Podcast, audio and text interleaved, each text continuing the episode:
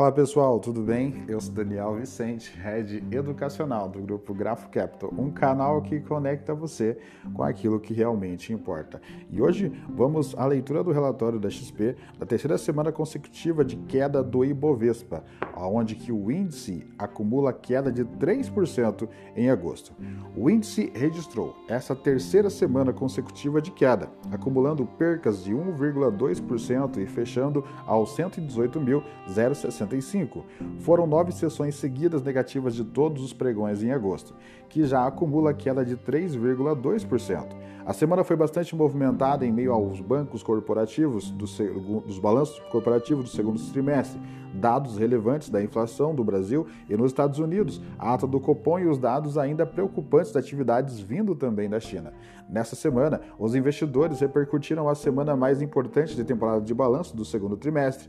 Foram mais de 100 empresas brasileiras que divulgaram seus balanços nesses últimos dias. O Ibovespa, 66% das empresas reportaram até agora. De forma geral, a temporada não tem sido tão forte, com 35% das empresas de índice surpreendendo estimativas de lucros, com uma surpresa negativa de 6,3%, segundo os dados da Bloomberg. Na agenda econômica, o destaque foi para a ata do Copom e o IPCA de julho. O Copom Comitê de Política Monetária publicou na terça-feira a ata da reunião da última semana, em que os seus membros decidiram reduzir a taxa de juros de 0,50 pontos percentuais para 13,25% no ano.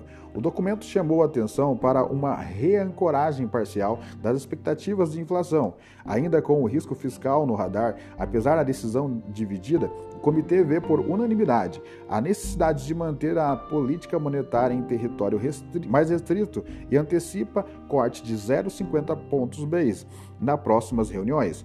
Já na sexta-feira, foi divulgado o IPCA, que avançou 0,12% no comparativo no mês a mês, acima de nossas expectativas, que é de 0,01. E também o consenso de mercado de 0,08.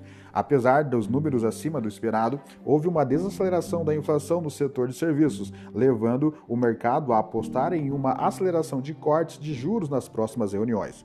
Lá fora, semana negativa também para os principais índices das ações globais, como os mercados repercutindo dados mistos de inflação dos Estados Unidos. O índice de preços ao consumidor, o CPI, subiu 0,2% no comparativo no mês a mês, em linha com as expectativas de mercado, mais acumulado nos 12 meses, que acelerou de 3,2 para 3,3% 1,0 no mês anterior. Já o núcleo de inflação, que exclui alimentos de energia, registrou alta de 4,7% na comparativo anual, o patamar mais baixo desde outubro de 2021.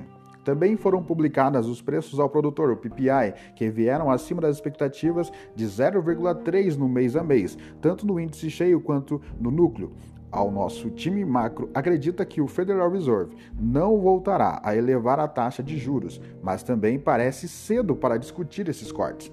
Destaque também para os dados vindos da China, que continuaram a pressionar os mercados. Dados indicam que as importações cederam 12,4% no comparativo anual, muito abaixo do esperado, expondo as fraquezas das demandas domésticas. As exportações, por sua vez, caíram 14,5%, também abaixo das estimativas.